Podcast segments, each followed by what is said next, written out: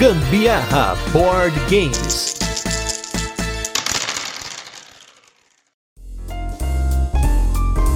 Hoje é dia de falar de um dos melhores jogos da minha lista de 2022, que agora em 2023 a gente vai fazer um episódio para vocês. Eu sou a Carol Guzmão. E eu sou o Gustavo Lopes e esse é mais um episódio do Gambiarra Board Games. E no episódio de hoje nós vamos falar sobre o jogo Marrakech. A gente vai fazer aquele resuminho de como o jogo funciona, depois vamos falar de curiosidades e por fim as nossas experiências com ele, mas não sem antes o nosso primeiro bloco de destaques da semana e o nosso review retrô, que a gente fala o que aconteceu com jogos que nós já cobrimos por aqui. Primeiramente, queria agradecer aos nossos novos apoiadores Alexandre Faria e Camila Conte. Um forte abraço para vocês que começaram a apoiar a gente agora em 2023. E se você não apoia o Gambiarra Board Games, não deixe de apoiar esse podcast que está entrando aí no seu quarto ano mesmo, né? Porque é 2019, 20, 21, 22, 23, na verdade, é quinto ano. Meu Deus, cada vez parece que sobe mais idade de anos. Tô falando que essa conta sua tá batendo errada aí? Não, mas é que a gente esteve presente em 2019, 2020, 21, 22 e agora em 2023. Então, conta que estamos em cinco anos diferentes, apesar da temporada tá fechando com quatro. Mas tudo bem, vocês entenderam. Agora, os nossos destaques da semana, temos três jogos novos, dois que nós jogamos no BGSP, numa aparição rápida que a gente fez lá nesse primeiro BGSP do ano em janeiro,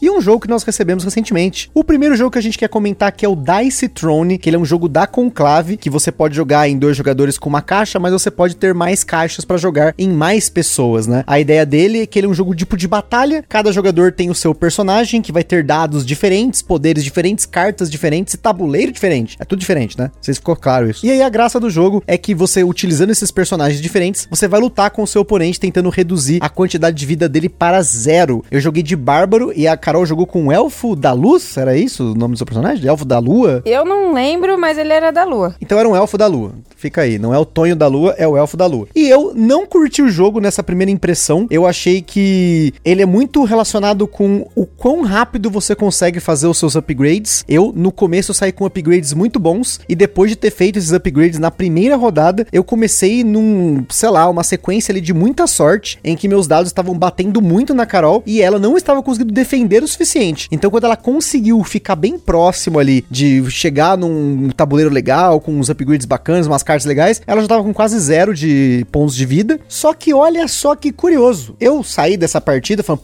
nossa, esse Bárbaro é um absurdo, arrebentei, né? Porque a gente só jogou uma vez. E aí, no Facebook, né, lendo alguns grupos do Facebook que eu acompanho, em um dos grupos uma pessoa falou: Olha, joguei o Dice Throne e achei que a elfa da lua é muito absurda. Todas as partidas que a gente jogou, quem jogou com a elfa ganhou o jogo. E ganhou de lavada. Eu fiquei, nossa, caramba, né? Eu falei, nossa, foi o contrário, né? O, o Bárbaro, sei lá, arrebentou. E aí eu tive esse sentimento, né, que ele tava muito forte. Por isso que, assim, apesar de não ter gostado dessa primeira partida, eu daria uma segunda chance para o jogo, para ver como é que é jogar com os outros personagens, né? Pelo menos jogar com essa elfa da lua para fazer um, né, uma nova joga aí, ver como é que é. E também testar outros personagens mais avançados. Eu vi que tinha um monge lá na mesa também, que é uma outra caixa. Era um monge e mais um outro personagem. Mas queria jogar, fiquei curioso, porque para quem gosta de jogos com dados, rolagem de dado, combinação de dados e tudo mais, vai curtir bastante. Eu geralmente sou dessas que gosto muito de jogos com dados, mas dessa vez eu não tava, acho que com muita sorte não. não tudo que eu planejava assim, que poderia ser legal fazer, porque você não consegue planejar muita coisa, tudo depende do dado, né? Sim, eu pensava, sim. se caísse isso aqui, esse combinho ia dar certo e tal. Aí eu investia nas cartas para defesa, carta de ataque e tal, para fazer um upgrade nessas cartas aí, mas aí os dados não caíam nenhuma vez. Enfim, minha sorte ali naquele momento foi bem ruim. Porém, nesse dia foi o dia do show dos Backstreet Boys. Então, a Meu minha Deus, sorte inteirinha tava acumulada pro final do dia, galera. Então, tudo bem, tudo certo. Da Strone não deu certo para mim, mas Backstreet Boys deu muito certo. Azar no jogo, sorte no show. E o outro jogo que nós tivemos a oportunidade de jogar lá no BGSP novo, porque nós jogamos um Jenga e eu perdi da Carol, foi o Break the Cube, que parece que tem um outro jogo que chama Break the Code, depois eu fui procurar na internet, parece que tem, né, é um jogo diferente, mas o Break the Cube é um jogo no qual você tem peças de estilo Tetris, né, que são peças de madeira, e ele funciona quase como uma batalha naval, né, do seu lado, do seu escudo, você vai montar uma forma com peças iguais, né, que todo mundo vai ter o L, vai ter o o cantinho e aquela uma dupla, né? Que são dois quadradinhos. Você vai poder montar, ela tem que ter no máximo 3 de altura e você vai fazer encaixando ela. Não tem umas regrinhas de montagem. E aí, os outros jogadores vão tentar descobrir a sua forma, né? Quebrar o seu cubo, né? E aí, para isso, você tem como pedir dicas do que, que a pessoa tá vendo na horizontal ou na vertical, né? Visto de cima ou visto de frente. Achei a ideia do jogo genial, achei muito legal isso. Eu achei ele um pouco simples, ele me lembrou um pouquinho o Rectoverso nesse sentido, mas é um Rectoverso em que você vai montar a sua forma secretamente e os outros vão tentar deduzir. Então ele tem essa coisa do, da dedução que eu gosto. No caso do Rectoverso, não. Vocês estão montando a mesma forma, né? Juntas, cada um do seu lado, porém você tem que tentar deduzir o que, que o outro jogador tá fazendo. Então tem um pouco de cooperatividade no Rectoverso, aqui não. Aqui é um contra o outro. Gostei, foi super rapidinho a partida. Um jogo simples, se eu não me engano. Ele é da Yellow e quem tem a parceria agora com a Yellow no Brasil é a Ludens Spirit. Então a gente espera aí poder jogá-lo mais vezes aí. Rapaz, esse daí eu me lasquei. O Gusta, na segunda tentativa ali de, de pergunta, o Gusta já quebrou o meu cubo ali mesmo. Porque, sério, o que, que eu senti falta nesse jogo? Igual na Batalha Naval a gente tem como escrever ali, fazer o, os desenhos, né, do naviozinho que você vai afundando. No caso, aqui, eu senti necessidade de anotar alguma coisa. Porque já na terceira pergunta eu já não lembrava mais o que o Gusta Verdade. tinha respondido.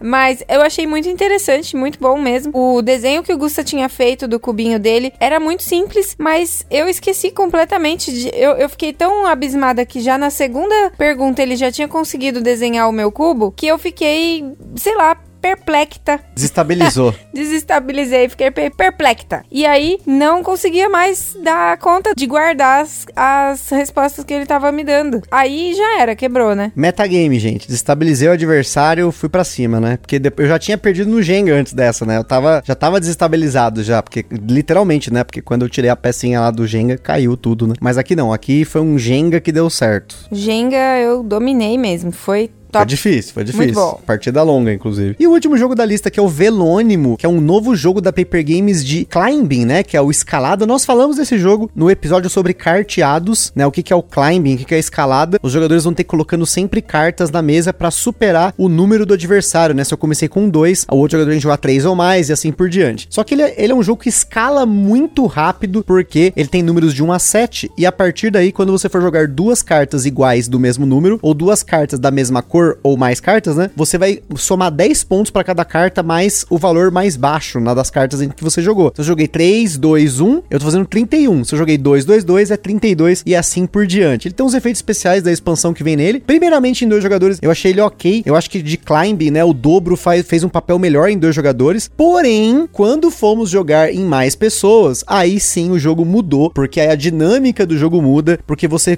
cada rodada, faz mais pontos quando você bate primeiro ele é um jogo de shedding, né? Que é você bater a sua mão, né? Você acabar com todas as suas cartas. Diferente do dobro, que não é assim, né? É de pontuação. No caso aqui é shedding. Você tem que eliminar a sua mão. E aí, quando você elimina, você ganha pontos de acordo com os jogadores que ainda estão com cartas na mão. Exceto o último, que aí o último não vai pontuar. Então, quando colocou três pessoas na mesa, já mudou tudo. Quero jogar com mais pessoas antes de fazer o cast, porque aí sim eu vi que, pra dinâmica como é feito esse jogo, eu achei que dois não funcionou legal. Com mais gente, já melhorou assim. Gente, do, de dois para três foi uma mudança assim radical no jogo. Não, sem dúvida, né? Até porque tem a, aquela questão de que quando você bate a mão e as outras ainda têm cartas para jogar, e chega um momento ali elas não conseguem bater, mas continuam com carta na mão, quem já tinha batido é quem vai selecionar que vai ser a pessoa que vai jogar primeiro, né? Na próxima, da próxima vez. E isso, tipo, dá uma mudança muito legal mesmo no jogo. Que aí o amiguinho consegue meio que dar uma manipulada no resultado também, né? Sim, sim, mas isso é uma situação um pouco diferente, né? É como a Carol falou se eu bati e eu, as cartas que ficaram na mesa, ninguém mais bateu elas, eu que bati posso escolher quem começa a próxima jogada, né? E isso realmente é uma decisão, assim, bem malandra, né? Você manipula bem a mesa de acordo com as, os pontos que os jogadores têm e tal. Então é um jogo que tem maldade, só que eu acho que para enxergar essa maldade, mais pessoas é mais bacana na mesa. E agora, no nosso review retro também, um jogo da Paper Games, que é o jogo Stick It Up.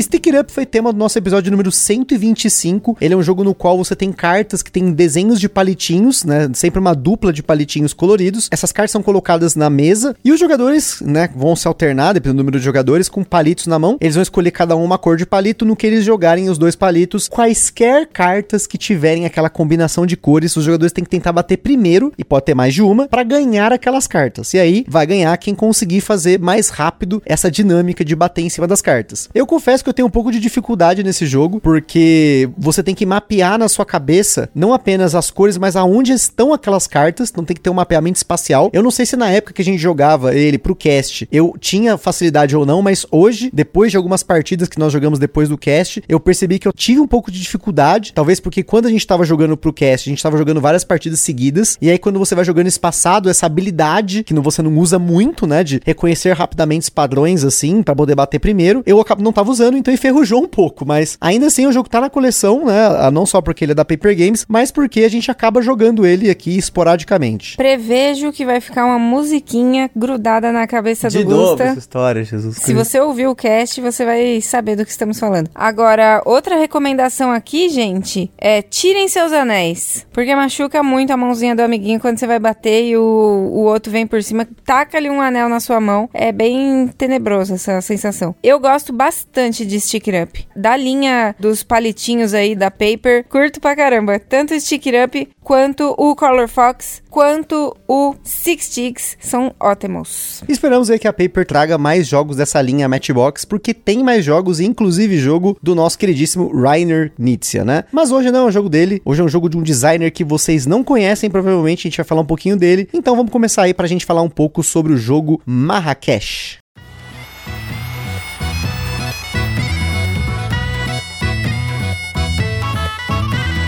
Marrakech é um jogo para 2 a 4 jogadores lançado no Brasil pela Conclave, com partidas que duraram em média 25 minutos na nossa experiência, independente da contagem de jogadores. Falando de mecânicas, no Marrakech tem duas mecânicas principais, que é a colocação de peças, que no caso aqui são tapetinhos, e o rolar e mover, implementado de uma forma genial. E se você não sabe o que, que é o rolar e mover, que apesar do nome ser bem né, intuitivo, mas se você quiser saber um pouco mais e também sobre esse negócio de colocação de peças e tudo mais, aqui na descrição desse podcast tem um índice de playlists e uma delas é a playlist mecânica do dia, no qual a gente fala de mecânicas diferentes de jogos de tabuleiro em casts bem pequenininhos, bem curtinhos. Agora, sobre complexidade desse jogo, na nossa escala ele recebeu 1 de 10, talvez um dos jogos 1 de 10 com a melhor produção que a gente tem aqui, mas ele é realmente simples de regra, mas olha, gente, tem muita maldade envolvida nesse jogo. Na data em que esse cast foi gravado, Marrakech estava sendo vendido numa média de 250 reais, inclusive lá na Bravo Jogos, que é a nossa loja parceira, que quem é apoiador tem desconto extra por lá. Mas, atenção! O Ministério do Gambiarra Board Games adverte: os jogos de tabuleiro, como qualquer hobby, podem acender uma vontade compulsiva de sair comprando tudo. Porém, recomendamos que você não compre por impulso. Sempre procure a opinião de outros criadores de conteúdo, gameplays, formas de alugar ou, caso disponível, jogar o jogo de forma digital antes de tomar sua decisão. Em Marrakech, os jogadores são comerciantes de tapetes no mercado de tapetes da Praça de Marrakech. Foi quase um palíndromo de ideias nessa frase, mas é basicamente isso. Cada mercador tem os seus tapetes que ele quer exibir no mercado e arrecadar a maior fortuna tirando o dinheiro dos seus oponentes. Em tema, ele não faz tanto sentido assim, mas mecanicamente as coisas são bem mais interessantes. Um turno no Marrakech é muito simples. Os jogadores vão sempre mover o Hassan, que a gente chama aqui de Senhor Marrakech, e para movê-lo você escolhe uma direção, esquerda, direita ou reto, então rola um dado customizado que possui a distribuição 1, 2, 2, 3, 3 e 4. O resultado é o número de passos que o Hassan vai mover na direção escolhida. Se o Hassan parar num quadrado vazio ou em cima de um tapete do próprio jogador, sucesso, mas se ele parar em cima de um quadradinho que tem um tapete de outro jogador, ele vai precisar pagar do bolso dele um valor para o dono daquele tapete igual ao número de quadradinhos de tapete tapete ortogonalmente conectados àquele tapete da mesma cor. O jogo é uma economia fechada em que cada jogador recebe no começo do jogo 30 dinheiros ou dirhams, no caso aqui, e esse dinheiro vai provavelmente circular entre os jogadores. Não entra e nem mais sai dinheiro para fora do jogo. O que tematicamente não faz sentido é que você move o Assan e não ganha dinheiro por cair no seu próprio tapete, mas paga para os outros quando ele cai no tapete dos outros. É difícil de explicar isso dentro de um tema, mas a regra do jogo faz bastante sentido. Independente de onde você parar na sua jogada, você termina o seu turno sempre, fica aqui, ó, bem, ó, sempre estendendo um tapete seu encostado no Assan. O tapete ocupa dois quadradinhos e desde que você não cubra um tapete inteiro de um oponente e encoste o tapete um quadrado adjacente ao Assan, você pode posicionar do jeito que você quiser. Inclusive aqui mora uma sacadinha do jogo, que é você querer sobrepor os tapetes dos oponentes. Isso porque, além de você diminuir a chance de cair num tapete dos oponentes, no final do jogo, cada metade de tapete visível no tabuleiro conta como um ponto, além de cada dirham. Como critério de desempate, ganha quem tem mais dinheiro. Existe uma variante no manual que após você estender um tapete, você gira o Assan um quarto de volta, e aqui ele não especifica para qual lado, então a gente supõe que você pode girar ele para um lado qualquer, aí um quarto de volta, e essa variante permite uma maldade extra no jogo, pois você pode forçar um oponente a ir para uma direção com mais chance dele cair em um tapete seu, ou mesmo dele se dar mal. Então use aqui com sabedoria essa variante, porque o jogo já tem maldade, você ainda vai pôr essa maldade extra aqui, o negócio pode ficar feio. E para dois jogadores, você joga usando duas cores, misturando os tapetes para formar uma única pilha. Misturar aqui significa embaralhar, não jogados em sequência, primeiro uma cor, depois a outra. Você joga de acordo com a sequência da pilha e isso dá uma grande diferença no jogo. E agora que você já tem uma noção de como o Marrakech funciona, vamos para nossa vinheta e a gente já volta com as curiosidades do Marrakech e a nossa experiência com ele.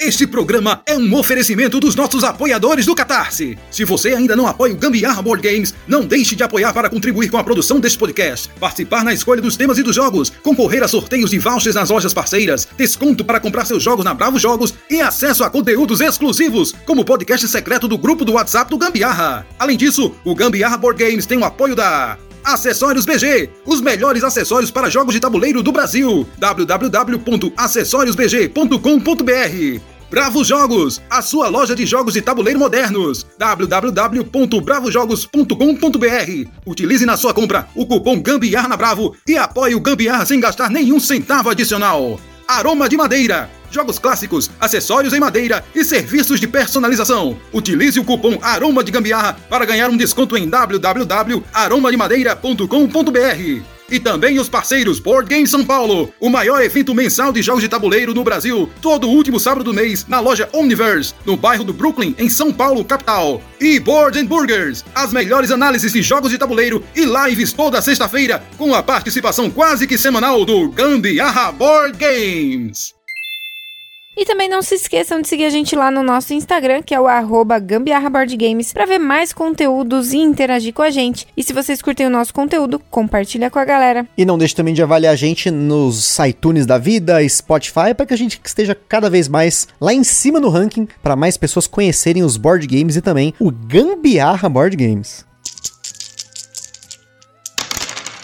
Marrakech é um jogo do designer francês e autor de livros para criança, o Dominique Erhard. É um autor das antigas com um número razoável de jogos lançados entre 1991 e 2017. Nós não encontramos mais informações recentes sobre a carreira dele como autor de jogos de tabuleiro, uma vez que já faz quase seis anos que ele não lança nenhum jogo novo. Mas ele segue ativo na publicação de livros infantis, pinturas e outras atividades que ele faz. Marrakech foi publicado originalmente em 2007 e teve inúmeras edições ao longo desses anos, inclusive duas aqui importantes da gente mencionar. A primeira delas é a edição alemã do jogo da Zock Verlag, na qual o jogo foi renomeado para Suleika e o Suleika chegou a receber uma expansão feita por ninguém menos Olha só, gente, ele é o autor e ilustrador e designer dessa expansão, Clemens Franz, que ele publicou através do Museu de Jogos da Áustria, o Österreichisches Spielemuseum, se eu falei certo. Nem pra nome bom ele presta. Porque quem é que entende isso? O que, que tá escrito ali? Quantas letras misturadas? É porque o Österreichisches é austríaco. Isso, essa palavrona significa austríaco? Isso. É o Museu de Jogos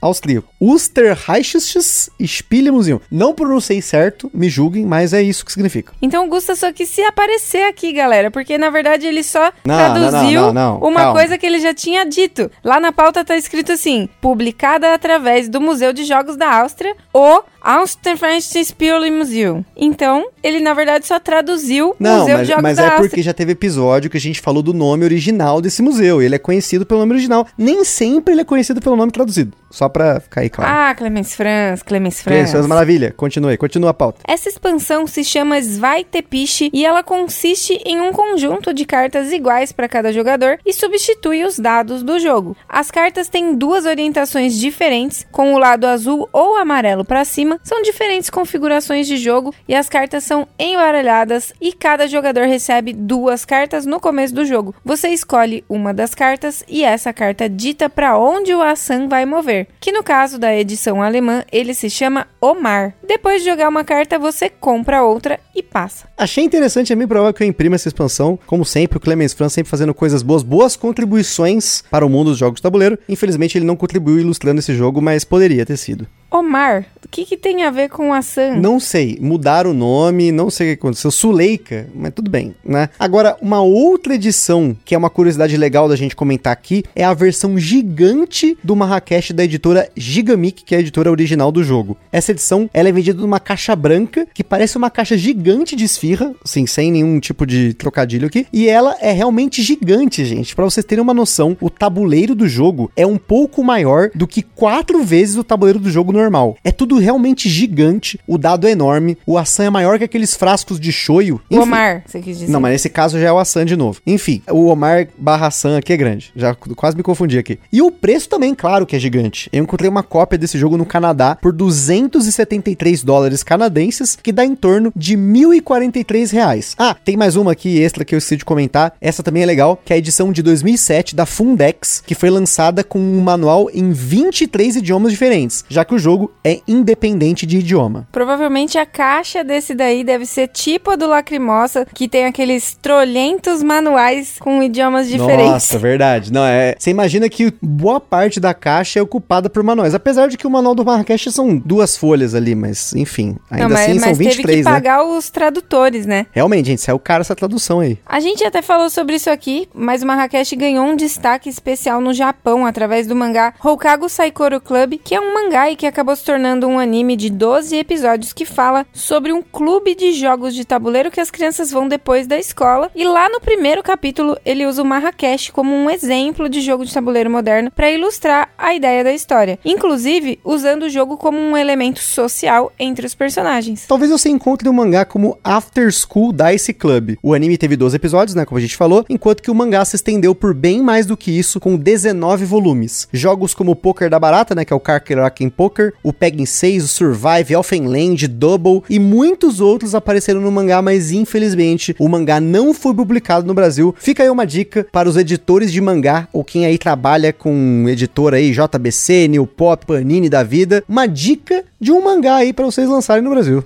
Então, como esse jogo não tem cartas, pelo menos não sem a expansão do Clemens Franz, só tem aí tapetinhos, moedinhas e peças em madeira, vamos diretamente para nossas experiências com o jogo. E antes de gravar esse episódio, a gente jogou Marrakech em 2, 3 e 4 pessoas, né? Com diferentes grupos de pessoas. E não teve uma pessoa que não gostou do jogo. Justamente porque ele é um jogo rápido, que você, eu pelo menos já explico assim, né? Você já vai no espírito da maldade tá tudo certo. Ele traz uma interação forte na mesa, traz emoção, traz sacanagem, porque você tá sempre ali tentando direcionar o Assam para que o outro jogador caia em uma casa ali que vai te dar dinheiro ou mesmo que vai ferrar ele, né? Porque você também quer que os jogadores se equilibrem no dinheiro, porque como é uma economia fechada, você tem que ficar de olho quem tá com mais dinheiro, quem não tá, né? Então tem todo um esquema para você poder colocar os tapetes em posições certinhas. Às vezes tem alguns cantos do tabuleiro que é legal você colocar o seu tapete, porque se ele ir pra frente ou pro lado vai cair do mesmo jeito. Então tem umas maldades que você vai pegando com o tempo, mas acho que é importante deixar deixar bem claro aqui que nós jogamos com muitas pessoas, jogamos com a minha sogra, a gente jogou com vários amigos nossos e todo mundo curtiu o jogo. E quem ensinou esse jogo pra gente foi o Eric e a Isa lá do Turno B Games, que também teve uma partida sensacional do jogo com a gente. Não, eu fiquei impressionada. Já na época que a gente assistiu o mangá, er, que a gente assistiu o anime, pra vocês verem como eu sou nível nerd otaku, né? Sendo que ela tá assistindo One Piece fervorosamente. né? Muito, adoro. Não queria gravar esse cast para assistir o One Piece. Mas falei sem querer errado, desculpa aí, hein? Mas de qualquer maneira, eu já tinha curtido quando eu assisti ali no anime, né? Eu falei pro Gusta, nossa, parece interessante esse jogo aí. Eu, na verdade, nunca tinha ouvido falar, o Gusta já conhecia, mas eu nunca tinha nem ouvido falar desse jogo. E quando a gente foi fazer é, uma mesa com o Eric e com a Isa lá do Turno B Games, e aí eles trouxeram o jogo pra gente jogar, falei, caramba, que top! Esse jogo foi.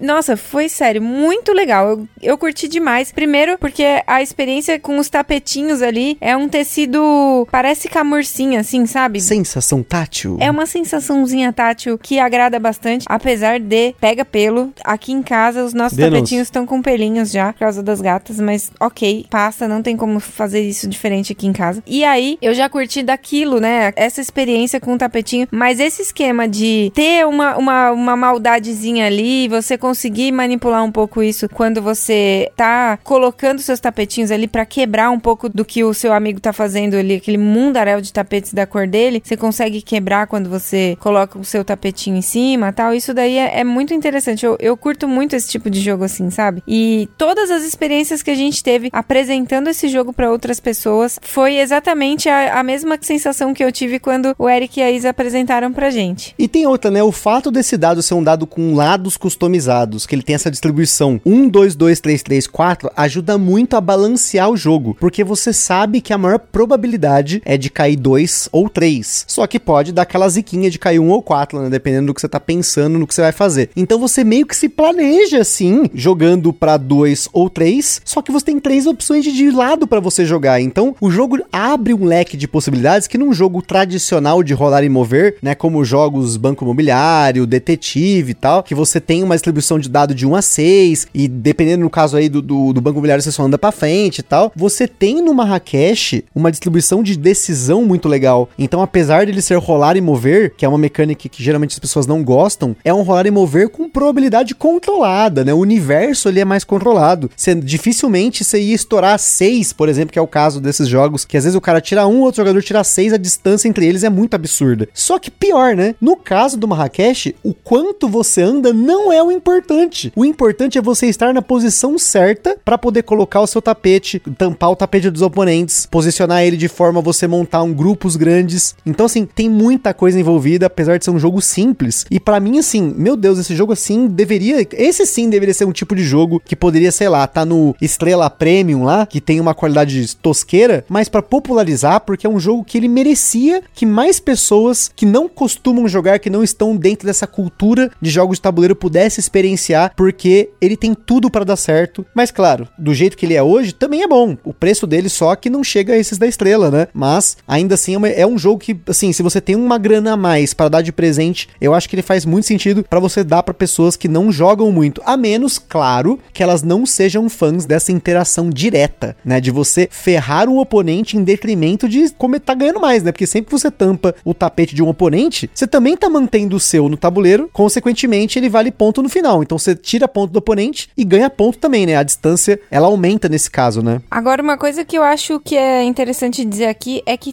todas as cópias do Marrakech que eu tive acesso, todas as caixas que eu vi, o insert de dentro lá, né?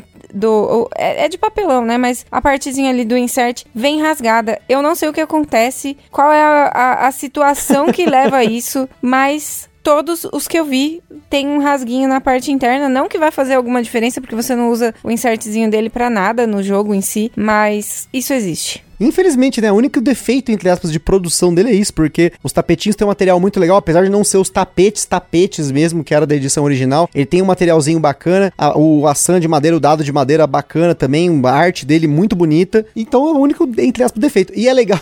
Isso aqui eu não tinha reparado, né? Mas, de novo, falando de caixa de esfirra, né? Aonde você coloca os seus tapetinhos parece uma caixinha de esfirra. E fica, né? Essa menção, vocês provavelmente vão ver aí, por aí, nos unboxings aí, parece uma caixinha de esfirra. Agora, falando da nossa experiência em dois, porque ele é um jogo que em dois jogadores você controla duas cores. Você embaralha e controla duas cores. Eu achei que dá um gosto diferente pro jogo. Eu achei que rodou sim em duas pessoas. A diferença aqui é que você, como tem duas cores, você vai conseguir espalhar mais os seus tapetes de forma a você sempre ter a renda contra o oponente, né? Então é uma interação mais do que direta. É um contra um. Então você sabe e tem que ficar sempre de olho, não só para onde o Assan tá andando, mas para você montar esses clusters, né? Esse, esses conjuntos de tapetes das suas duas cores. Funcionou. Claro que com mais pessoas na mesa, com três e quatro, tem essa diversão, essa sacanagem de você ficar torcendo pro cara tirar um outro número, você fica de olho na jogada, fica essa zoeira. Em dois jogadores, eu acho que ele, ele se torna um jogo mais, entre aspas, silencioso, com momentos que você tá torcendo também pro seu oponente cair no 1 um ali, cair na sua, no seus, te pagar um monte e tal. Mas ainda assim é interessante, jogaria, manteremos na coleção para poder jogar em dois, mas também porque, gente, agora esse é um jogo que quando vier gente nova aqui, é certeza que nós vamos colocar na mesa, porque ele tem regras fáceis de lembrar, ele é lindo, ele é fácil de jogar, ele é rápido, então assim, ele tem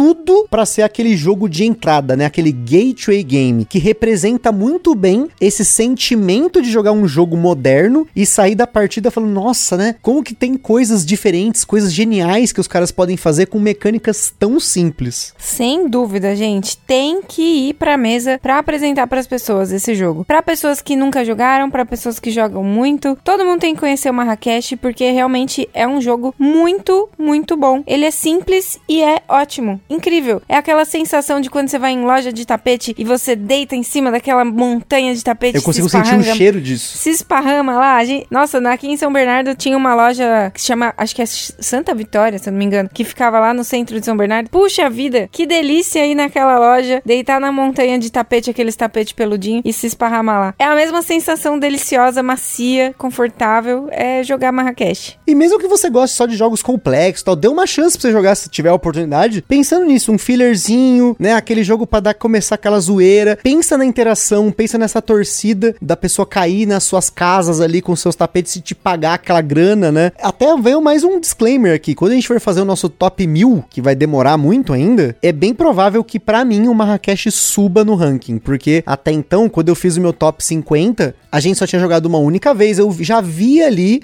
né, um, um certo potencial no jogo, mas depois de ter jogado mais partidas com mais pessoas jogado em dois também, eu realmente enxerguei um outro nível de jogo para ele. Já tô até pensando com que outras pessoas que a gente pode apresentar esse jogo aí. A gente comentou em outros episódios que a gente descobriu o parente da Carol que tá jogando jogo de tabuleiro. Tem vários grupos agora que a gente quer jogar também. Então é bem provável que o Marrakech sempre entre aí no hall desses jogos que eu queira apresentar para novas pessoas. Então fica aí esse jogo que entrou no top 5 2022 da Carol e cada vez mais tem subido aí nos nossos tops da vida. Espero que vocês tenham curtido esse episódio. Aquele forte abraço e até a próxima. É isso aí, galera. Me fez lembrar que eu tô com um tapete aqui que tá pra lavar já tem um ano, enrolado aqui do lado do, do nosso sofá. Preciso lavar esse tapete. É isso aí, galera. Beijos, tchau.